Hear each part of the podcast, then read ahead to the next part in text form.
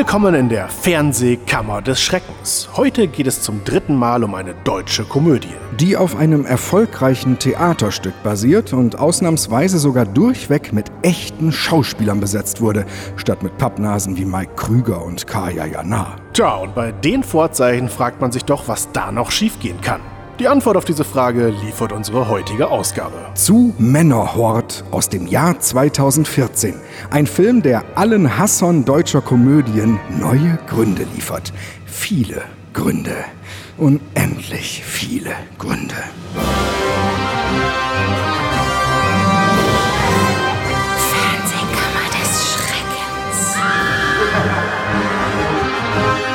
und mit Michael Eickhorst und Dennis Rohling.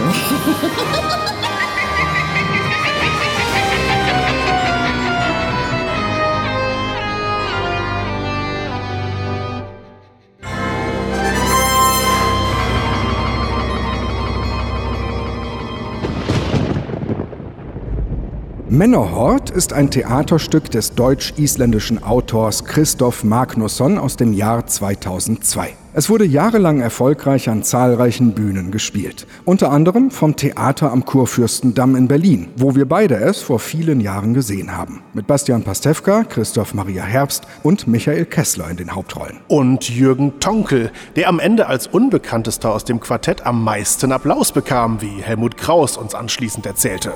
Warum auch immer. Warum auch immer Onkel Tonkel den meisten Applaus bekam oder warum auch immer Kraus Maus uns das erzählt hat? Äh, beides? Ja, stimmt. Dumme Frage.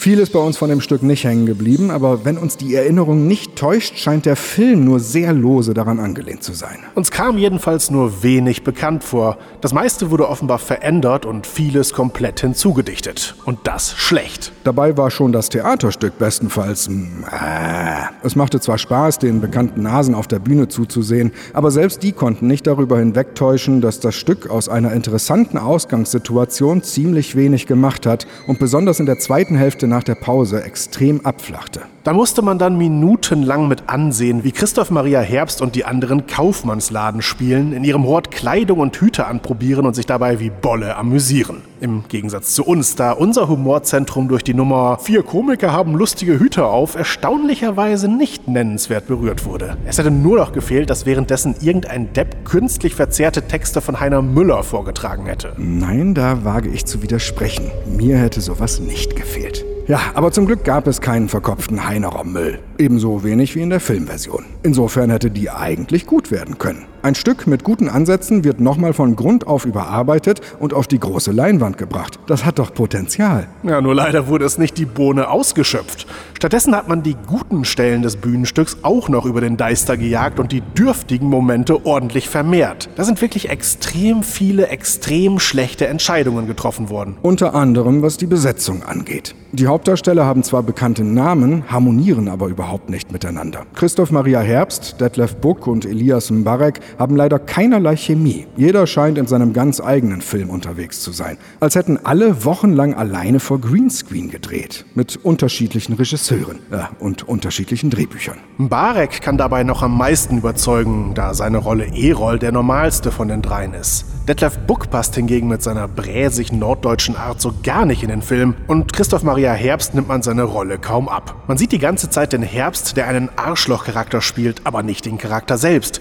Wahrscheinlich hat er genug damit zu tun gehabt, die Rolle trotz ihrer Arschigkeit nicht wie Stromberg wirken zu lassen, was ihm auch ganz gut gelingt. Leider, denn irgendwann im ersten Viertel des Films denkt man plötzlich, dass es zwar nicht originell, aber dafür deutlich unterhaltsamer wäre, wenn Herbst ab und zu mal ein äh und ablassen würde, damit man ein wenig in Erinnerungen an tolle Komik schwelgen kann.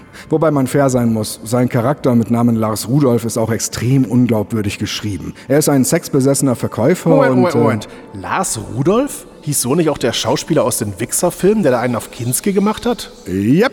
Dann ist der Rollenname hier eine Hommage, oder was? Na, eher ein guter Grund für eine Verleumdungsklage. Also, Bürger Lars Rudolf ist ein sexsüchtiger Verkäufer von Dixie-Klos, der gerne mit einer sogenannten Gummimöse unterwegs ist und diese sogar E-Roll zum Laien anbietet. Wie soll man sowas glaubwürdig spielen? Äh, was jetzt von dem Ganzen? Dazu kommen dann noch die Frauen, die im Theaterstück nicht selbst in Erscheinung traten. Das war spannender, weil nur über sie geredet wurde und man sich selbst ein Bild von ihnen machen musste. Eines, das sich dann im Laufe des Abends veränderte. Ebenso wie der Eindruck des Zuschauers von den männlichen Protagonisten. Und das hatte den gar nicht so dummen Nebeneffekt, dass die Bühnenmännerhortler deutlich mehr Text hatten, der wirklich einen für das Publikum interessanten Inhalt vermittelte. Im Film sieht man die Ladies von Anfang an und der Effekt verpufft total. Klar, keiner will einen Film sehen, der 90 Minuten an einem einzigen Ort spielt. Jedenfalls nicht im Mainstream-Kino. Aber wenn die Abwechslung durch so belanglos und flach vorgestellte Frauenrollen wie hier erzeugt wird, bringt es auch wieder nichts. Erolds Freundin ist nymphoman und kaufbesessen. Lars Frau ist schwanger und kaufbesessen. Und Helmuts Frau ist keine, sondern ein Mann, mit dem er in einer Beziehung lebt. Das ist auf der Theaterbühne eine überraschende Wendung, die hier im Film aber bereits in den ersten Minuten verraten wird. Und weil Alex schwul ist, läuft er natürlich ständig halbnackt im Garten rum, wie Schwule das bekanntlich so machen. Klar, kennen wir alle. Ach ja, einen Türken gibt es auch noch. Der arbeitet als Hausmeister im Einkaufszentrum und entdeckt das dulle Triumvirat und will, dass die drei ihren geheimen Zufluchtsort verlassen wegen Brandschutz und so. Dabei haben sich die drei frauengeknechteten Männer dort doch so behaglich eingerichtet. Menno, mit einer großen Couch, einem Kühlschrank, einer Leinwand mit Beamer und vielen anderen Accessoires. Aber nun droht ihnen ihr Idyll genommen zu werden und sie müssen etwas tun, um ihren Hort zu behalten. Und ja, Leute, das ist jetzt unsere Handlung. Können wir ja nicht ändern. Drei Luschen, die einfach mal wieder Mann sein wollen und deshalb einen geheimen Raum in einem Einkaufszentrum brauchen. Nur, was sollen wir als Zuschauer mit denen anfangen? Sollen wir die bedauern? Oder mit ihnen mitfiebern? Oder sollen wir sie nicht doch eher verdientermaßen auslachen, weil sie es nicht hinbekommen, vernünftig mit ihren Frauen zu reden und sich zu Hause entsprechenden Freiraum zu schaffen? Hm, vielleicht solltest du das lieber jemanden fragen, der sich mit sowas auskennt. Die gelben Seiten oder was? Hinweis für alle unter 84 Jahren. Das war zu Zeiten des Festnetztelefons ein Nachschlageregister mit Firmen, Handwerkern etc. Auf Papier. Fragt mal im Museum nach. Ich meinte eigentlich eher den Wurm. Oh. Guten Morgen, Wurm, euer Ehren. Zum Aufruf kommt der Film Männerhort. Ist die Angeklagte anwesend? Jawohl, euer Ehren. Somit beginnt das Gericht der Würmer. Frau, äh, oh, ähm, äh,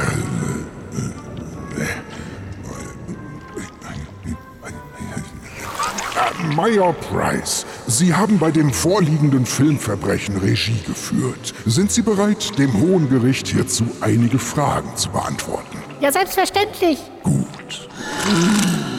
Zunächst einmal würde ich gerne die Frage klären, was für eine Art von Film Männerhort eigentlich ist. Ist es eine Satire, eine Beziehungskomödie, eine derbe Sexcomedy, eine Verwechslungskomödie? Ja. Was davon? Na, alles, was Sie gesagt haben. Natürlich nicht gleichzeitig. Wir wechseln das Genre alle paar Minuten. So werden alle bedient. Falsch, Frau Meyer-Price. So sind alle bedient. Dank dieser völlig unausgegorenen Rangehensweise ist Ihr Film nichts Halbes und nichts Ganzes. Er bedient keines der Genres richtig, sondern ist einfach nur inkonsequent und wirr. Inkonsequent und wirr?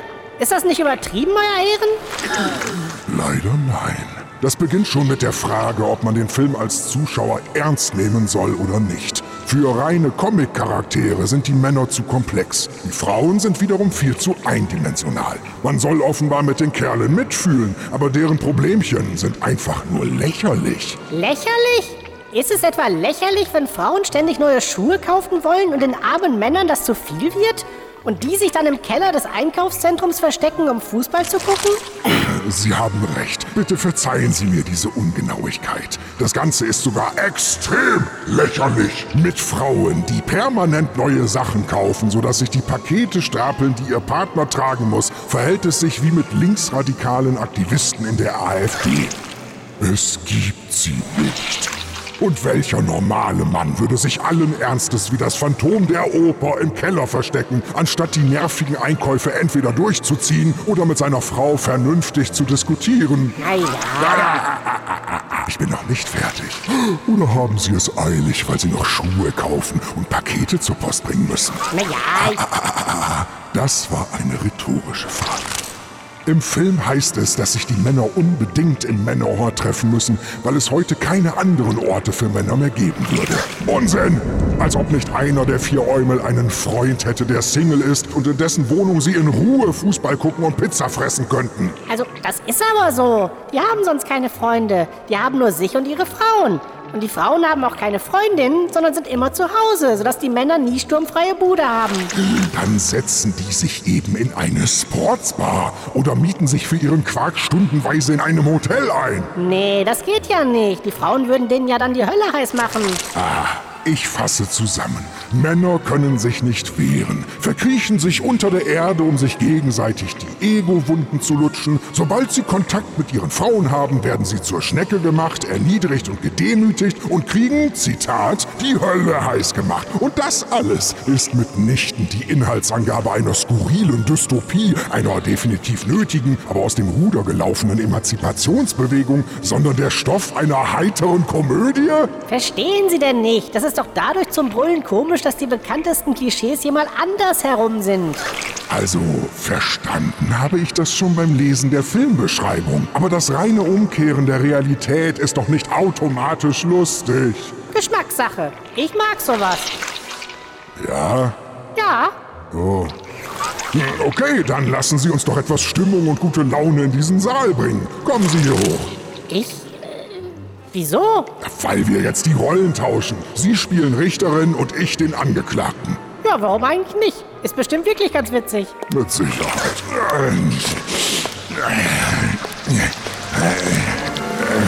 Guten Morgen, Franziska Meyer-Price, euer Ehren. Uh, das ist aber ganz schön glitschig hier oben. Ja, da alle meine Schuhe gerade in der Post sind, musste ich leider auf meiner natürlichen Sekretspur gleiten. Pardon.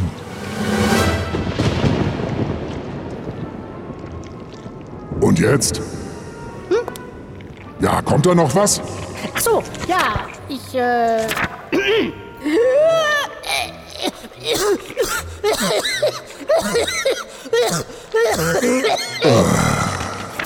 Herr, äh.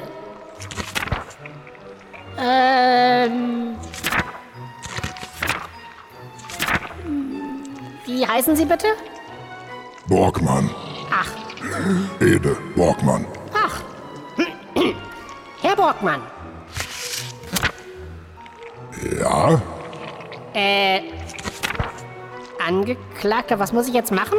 Also, äh, Sie müssen, äh, naja, ich, äh, hm, weiß es nicht. Was? Das wissen Sie nicht? Haben Sie denn keine Ahnung, was Ja, hier. danke, reicht. Das ist ja grauenhaft. Weg, weg, weg, weg, weg. Ey, ja. Und war das jetzt eine Sternstunde des Rollentauschspaßes? Nein, eigentlich nicht. Genau, eigentlich nicht. Gerichtsdiener, würden Sie bitte auf mein Zeichen die Einspielung starten? Danke. Frau Meyer-Price, das Konzept mit den unterdrückten armen Männern ist somit nur eines, nämlich Genau,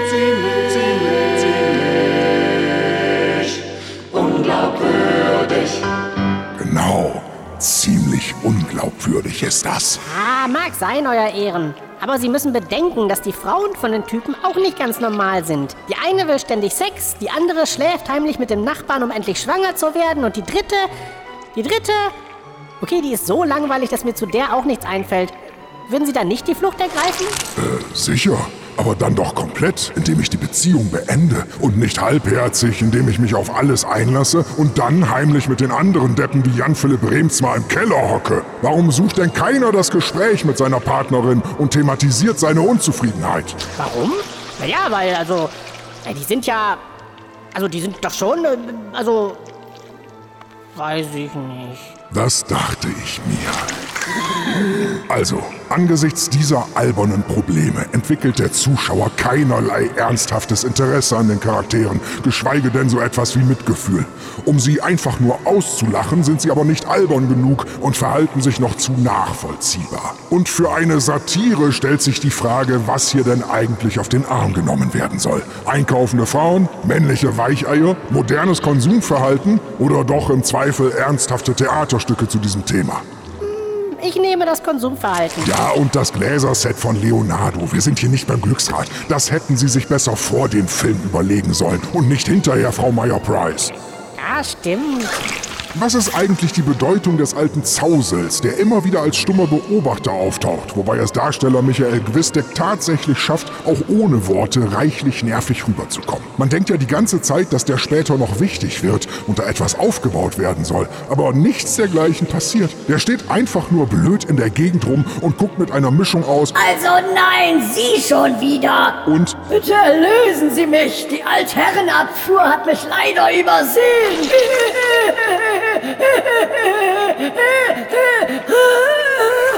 Das ist so aber nicht richtig. Am Ende sitzt er mit den Angestellten des Türken im Männerhort und raucht und trinkt. Ja, und was davon widerspricht jetzt meiner Aussage? Dass er nicht nur dumm rumsteht und nervt, sondern auch mal dumm rum sitzt und nervt? Äh, nein, das ist der Payoff. Was? Das ist... Das ist der Payoff! Dass der alte Sack am Ende, warum auch immer, im blöden Männerhort hockt! Das ist ja wohl der lahmste Payoff aller Zeiten. Gerichtsdiener, würden Sie bitte nochmal? Danke.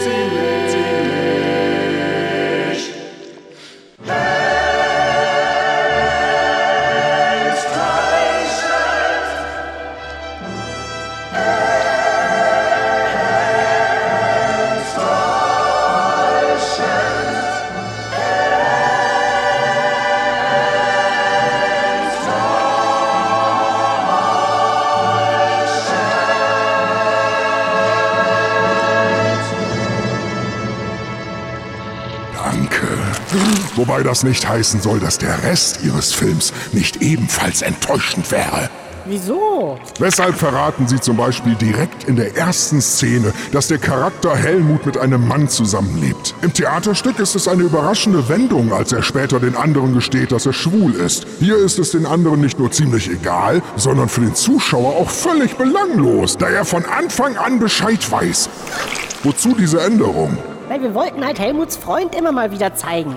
Ein muskelbepackter Kerl, der im Garten mit freiem Oberkörper Nacktschnecken sucht. Das ist doch unfassbar witzig. Allein das Wort Nacktschnecke. Ja, das ist wirklich zum Schreien. Zum Schreien. Komisch. Nein, einfach nur zum Schreien. Oh. Und wie kamen Sie auf die Idee, diese extrem zahme und biedere Komödie noch mit diesen ganzen Schlüpfrigkeiten zu versehen? Die sogenannte Gummimöse!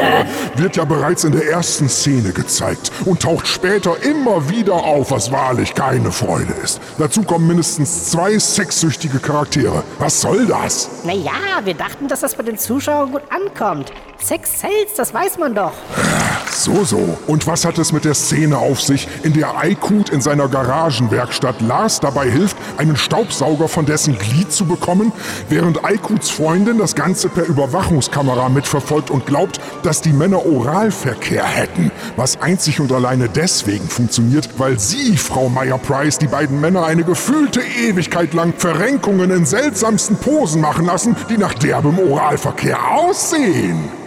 So funktionieren doch diese Verwechslungsstellen, euer Ehren. Nein, nicht ganz. Jedenfalls keine guten. Im Allgemeinen verfolgen wir bei sowas nämlich komplett unverfängliche Gesten, die aufgrund eines speziellen Blickwinkels total missinterpretiert werden können. Und wenn uns dann klar wird, wie doppeldeutig das jetzt wirkt, dann schmunzeln wir. Ja, so wie bei uns im Film. Nein, eben nicht.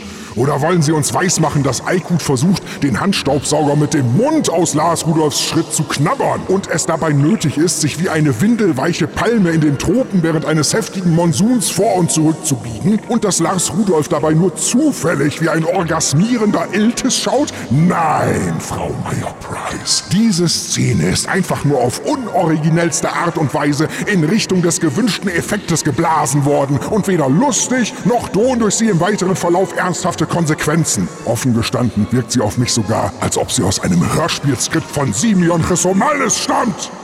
Von wem? Ach, Also die Blaseszene brauchten wir doch für den Trailer. Ist doch klar, dass dann viel mehr Zuschauer kommen, wenn wir andeuten, dass wir auch so einen American Pie Humor im Film haben. Das zieht die Assis doch an. Unsere junge Zielgruppe meine ich.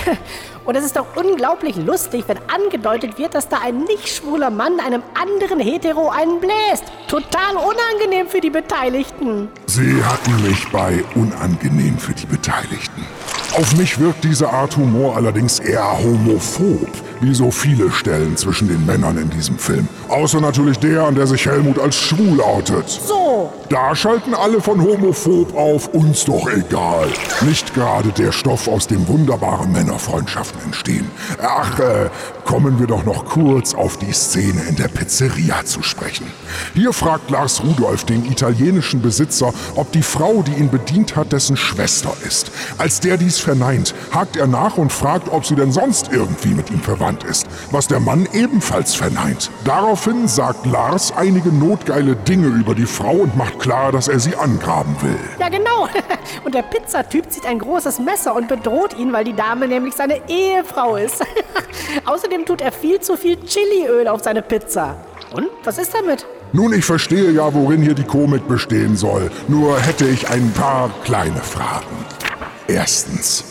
Wieso kommt Lars nicht selbst auf die Idee, dass es sich um die Frau des Pizzabäckers handeln könnte? Zweitens, warum merkt der Pizzabäcker nicht, worauf die Fragen nach einer etwaigen Verwandtschaft hinauslaufen und sagt direkt, dass sie seine Frau ist? Drittens, warum erzählt Lars dem Mann überhaupt, dass die Frau so geil ist und ihm immer ihren sogenannten Fick mich, Blick. zuwirft? Viertens, wirft ihm die Frau wirklich Fick mich Blicke zu? Fünftens, warum? Sechstens, vor den Augen ihres Mannes und obwohl Lars eine ziemliche Flitzpiepe ist? Siebtens, warum bedroht der Pizzabäcker seinen Kunden mit einem Messer? Achtens, warum bezahlt Lars die zur Strafe für diese Sache vom Pizzabäcker mit literweise Chiliöl ungenießbar gemachte Pizza und isst diese anschließend auch noch? Boah, ich könnte so weitermachen, aber vielleicht beantworten Sie besser schon einmal eine Frage.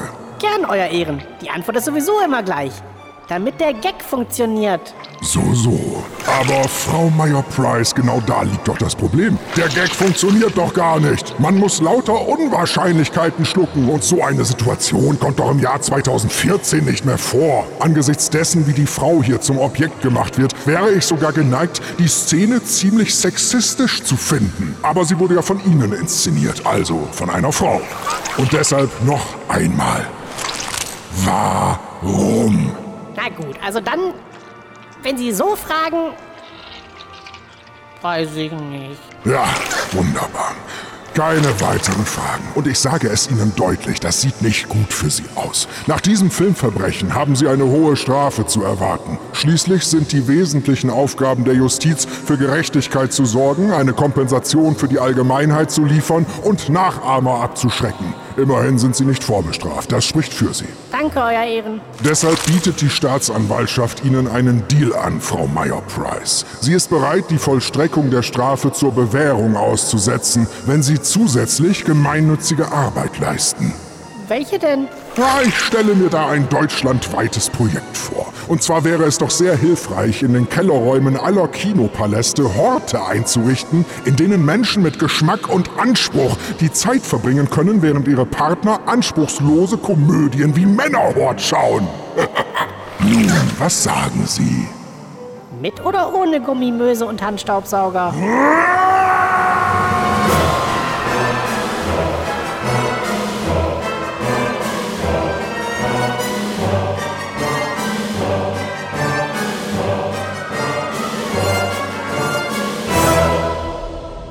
Was wäre noch zu sagen? Nun zunächst mal, dass für den Film wieder jede Menge Fördergelder locker gemacht wurden. Das ist sogar der Grund, weshalb er in Frankfurt gedreht wurde. Genauer gesagt in einem Neubauviertel im Bezirk Riedberg. Und das Happy Center ist eigentlich das Frankfurter Einkaufszentrum Maizeil. Dafür gab es eine satte Million von der Hessen Investfilm. Na, die ist ja mal so richtig toll angelegt worden. Oder läuft das Stadtmarketing hier unter dem Motto, schlechte Werbung ist auch Werbung? Wenn man alleine an diese trostlose Reihenhaussiedlung denkt, in der die Spacken wohnen, möchte man da lieber nicht hinziehen. Ja, da gab es schon bessere Publicity für das gute alte Manhattan. Yep. Anzumerken wäre auch noch, dass der Film erschreckend erfolgreich war. So landete er nicht nur in der ersten Woche direkt auf Platz 1 der Kinocharts, sondern zog insgesamt fast 1,2 Millionen Zuschauer an. Warum auch immer. Was ist das Geheimnis? Die Stars? Die Gags? Die allgemeine Geschmacksverirrung? Nun, lass uns doch mal herausfinden, was die Zuschauer am meisten gereizt hat. Wer weiß, vielleicht überzeugen uns ja die Lobeshymnen und wir sehen Männerhort mit ganz anderen Augen. Ja, sicher. Ich denke eher, wir bekommen höchstens den Drang, den Film vor seinen eigenen Fans in Schutz zu nehmen. Wir kennen ja mittlerweile unsere Pappenheimer. Hier also, wie immer, rein zufällig, völlig unkommentiert und im Originalwortlaut ein paar Amazon 5-Sterne-Rezensionen zu Männerhort.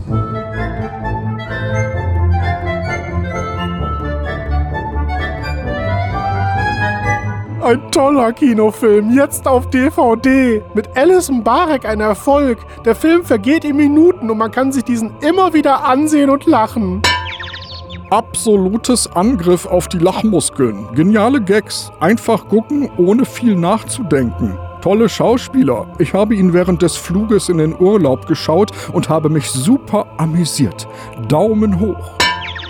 Das ist endlich mal wieder ein Film, den man anschauen kann. Er ist durchweg gelungen, ein absoluter Topfilm, den ich schon zweimal gesehen habe. Eine Komödie, die sich mit dem Männlein-Weiblein-Problem auseinandersetzt und dies im Film perfekt umsetzt. Die Schauspieler sind wirklich so gut gewählt und sie passen wie die Faust aufs Auge. Endlich mal wieder eine deutsche Komödie bzw. ein deutscher Film, den man wirklich gerne schaut. Danke für dieses Meisterwerk. Super lustiger Film, würde ich sofort wieder ansehen. Perfekter Kinoabend. So, nun fehlen immer noch ein paar Worte, damit ich es abschicken kann. Sehr geil zum Totlachen. Zwinker Smiley. Lohnt sich auf jeden Fall. Warum zehn Wörter hinzufügen? Wollte keinen Roman über den Film schreiben. Der Film spiegelt das typische Leben eines Mannes wider und ist daher ideal für alle Männer, damit sie darauf vorbereitet werden, um zu wissen, wie die Ehe ist und dass man manchmal einen Raum für nur Männer braucht. Die Mischung aus Elias Mbarek und Christoph Maria Herbst ist das Perfekttraining für einen Komödie. Der Film beschreibt das schwierige Leben eines Mannes mit seiner Frau. Besser als Mario Barth. Schauspieler passen super zu den einzelnen Rollen. Toller Film. Mehr gibt es eigentlich nicht zu sagen. Aber da Amazon nicht zulässt, dass ich weniger Worte benutze, schreibe ich noch etwas mehr. Schauspieler sind auch toll. So viel dazu. Ist schon irgendwie auffällig, wie vielen Fans des Films es offenbar schwerfällt, die Mindestanzahl des Amazon-Kommentars zu erfüllen. Ich wüsste aber auch nicht, was ich über diesen Schmumpf Positives schreiben sollte. Ja, für solche Fälle hat der liebe Gott einem aber eigentlich zwei tolle Optionen eingeräumt. Gar nichts schreiben oder einen Stern geben und den Mindesttext dadurch erreichen, dass man sich darüber echauffiert, dass man leider keine Nullsterne geben kann, da man doch bestimmt der Erste ist, der diese pfiffige Hammeranmerkung rausknirpselt. Jo! Bei Christoph Maria Herbst fragen wir uns mittlerweile übrigens ernsthaft, ob der eigentlich ein guter Schauspieler ist, der hier einen miesen Film unter seinem Niveau gedreht hat, oder ob er eigentlich ganz gut in solchen Produktionen aufgehoben und es somit eher seltsam ist, dass er auch mal sowas Hochkarätiges wie Ralf Fußmanns Stromberg gemacht hat. Na, da waren ja auch noch ein paar andere gute Sachen. Seine Hitler-Parodie im Wichser war doch irgendwie neckisch. Und natürlich, ähm, naja, diese Krimi-Geschichte in dem Hotel, ähm, wie hieß die noch? Kreuzer kommt? Ja, aber sonst, die Neuauflage von SketchUp dürfte schon eher grenzwertig sein. Später ging aber irgendwie keinem Erkan und Stefan oder Traumschiff Surprise mehr aus dem Weg. Der ist irgendwie schon fest im Blödelfach verankert. Pfui Deibel. Na Ja, muss ja nichts Schlimmes sein. Die Blödelkomödie an sich hat ja auch ihre Existenzberechtigung. Also, hab ich mir sagen lassen. Schlimm wird's nur, wenn man es mit einem Film wie Männerhort zu tun hat, der vordergründig was anderes zu sein scheint, aber immer wieder auf die überholten Muster der Blödelkomödie zurückfällt. Richtig. Oder will der Rupf eine Blödelkomödie sein und leidet darunter, dass immer wieder Rudimente des Theaterstücks vorkommen und mehr andeuten, als in dem plumpen Film drinsteckt? Das ist ja schon fast philosophisch. Oh, das wollte ich nicht, tut mir leid. Captain, ich fürchte, wir sind vom Kurs abgekommen. Was soll das heißen, Kaloin? Ist das nicht mehr der Main? Nein, Captain. Wir sind in der Nidda, einem Nebenfluss des Mains. Unglaublich, Kaloin. Wie konnte das geschehen? Unser zweiter Steuermann, Captain. Er war nicht ganz bei der Sache, weil er Eheprobleme hat. Seine Frau will immer neue Schuhe kaufen und Bitte, Kaloin, ich will das gar nicht hören. Haben Sie die nötigen Maßnahmen ergriffen? Selbstverständlich, Captain. Der Mann wurde umgehend vom Dienst entfernt und wird sich später vor dem Kriegsgericht verantworten müssen. Man sollte ihn standrechtlich erschießen. Ist sonst noch was, Kaloin? Ja, Captain. Ich fürchte, wir haben ihn soeben erreicht. Den qualitativ tiefsten Punkt des Films, Kaloin? Den qualitativ tiefsten Punkt des Films, Captain. Um Gottes Willen, Kaloin. Und wer ist dieser nervige Zausel, der dort im Wasser treibt und vorwurfsvoll schaut? Das ist Payoff-Leutnant Gwistek. Beachten Sie ihn gar nicht, Captain. Also dann, Kaloin, setzen Sie neuen Kurs Richtung München. Ich habe gehört, Bully Herbig dreht wieder. Ei, Captain. Der Tiefpunkt des Films ist Lars Rudolfs unfreiwilliger Ausflug im Dixie-Klo.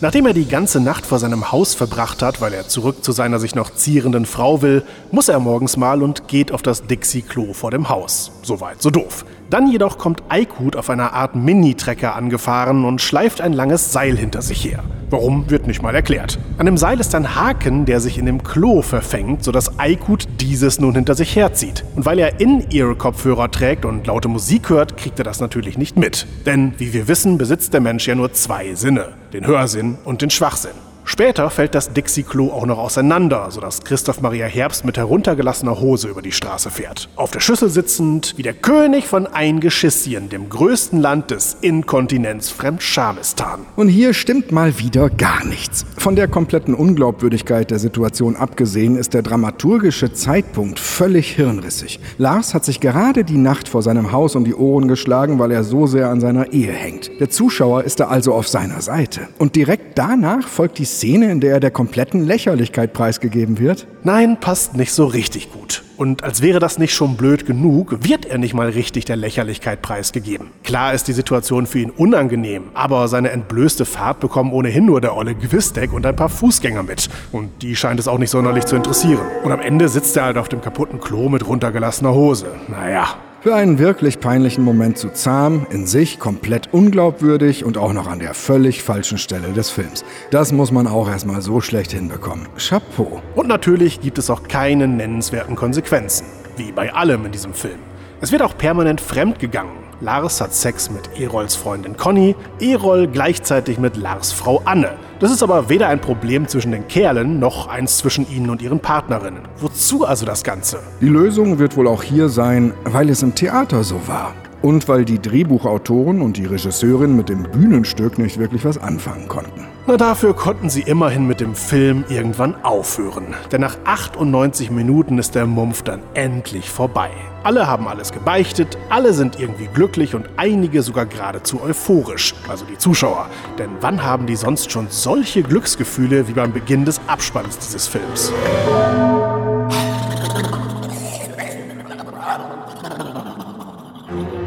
Fazit. Was für ein überflüssiger Mist. Eine wirre Komödie, die sich nicht entscheiden kann, welches Genre sie am meisten in den Dreck ziehen will und sich an so ziemlich allen Spielarten des deutschen Humors versündigt. Kaum zu glauben, dass ausgerechnet dieser Film so erfolgreich war. Die Charaktere sind flach und klischeehaft, die Darsteller bemüht, aber ohne nennenswerte gemeinsame Chemie. Und die Umsetzung der Theaterversion vollbringt das Kunststück teilweise zu enttäuschen, weil zu viel verändert wurde und auch dann zu enttäuschen, wenn wenig verändert wurde. Der deutsche Film leidet schon lange unter seinem schlechten Ruf. Dieses Werk sorgt mit dafür, dass es auch noch lange so bleiben wird. Technisch ist das Ganze hübsch anzusehen, aber dann kann man auch seinen Blu-ray-Player aufschrauben und da 98 Minuten lang reinglotzen. Inhaltlich ist Männchenhorst ein völliger Schuss in den Ofen und gagtechnisch ganz kleines Kino mit nur einem Sitzplatz in einem Dixie-Klo. Solche Filme gehören nicht auf die große Leinwand. Sie sollten nicht mal in irgendwelchen Hobbykellern gesehen werden. Höchstens im Männerhort. Auf jeden Fall sollten sie nur mit einer angemessen großen Portion Fremdscham konsumiert werden.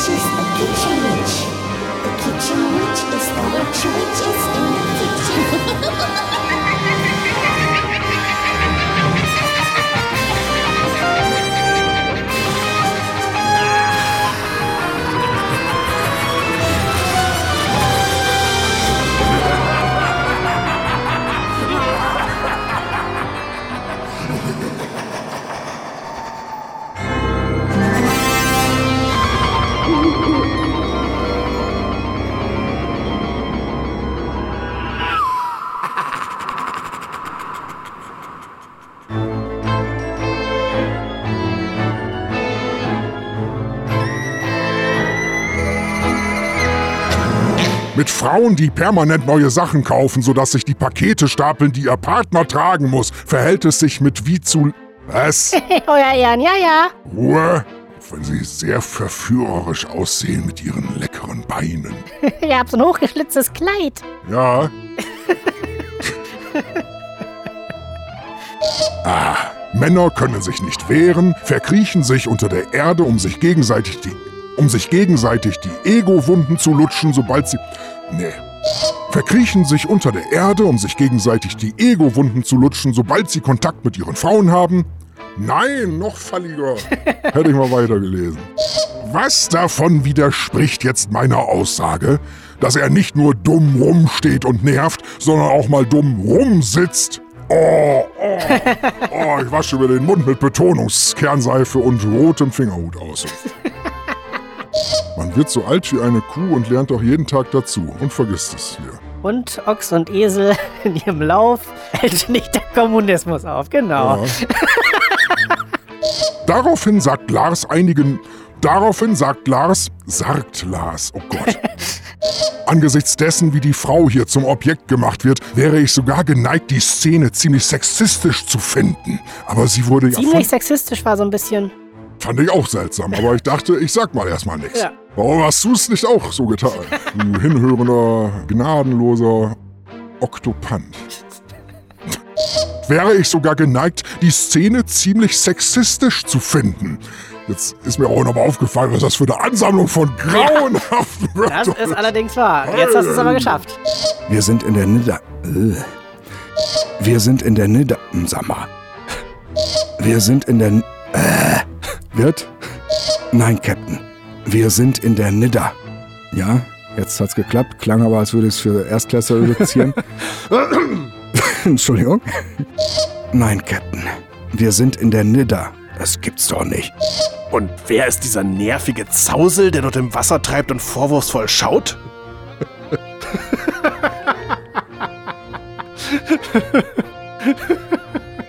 Güte, haben sich jetzt alle Rasenmäher der Gegend da unten versammelt oder was, ja? Wettrennen. Entweder Wettrennen Ja. oder sie machen bald die schönsten Graskreise für die Außerirdischen. Also es ist wahrscheinlich trotzdem nur der eine, aber er ist so laut, also nein. Die haben den vielleicht gestern erst getuned im Keller, haben so den Auspuff abmontiert, dass er schön rührt beim Fahren. Ne? Weiß man ja nicht. Für einen wirklich peinlichen Moment zu zahm, in sich komplett unglaubwürdig und auch noch an der völlig falschen Stelle des Films. Also das muss man auch erstmal so schlecht hin... Äh, ja, äh, äh, äh, äh, cui bono. Nee, quid pro... Nee. Doch, Schubidu.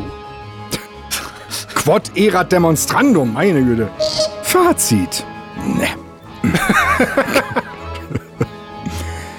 Technisch ist das Ganze nett anzu... Technisch ist das Ganze nett anzusehen. Das klingt immer wie hessisch. Ist das, ja, das ist ja nicht, mit- ist ja nicht mit anzusehen quasi. Achso. ja, stimmt ja auch. Also, da, da spricht die Wahrheit aus dir. Der Dialekt bringt es an den Tag.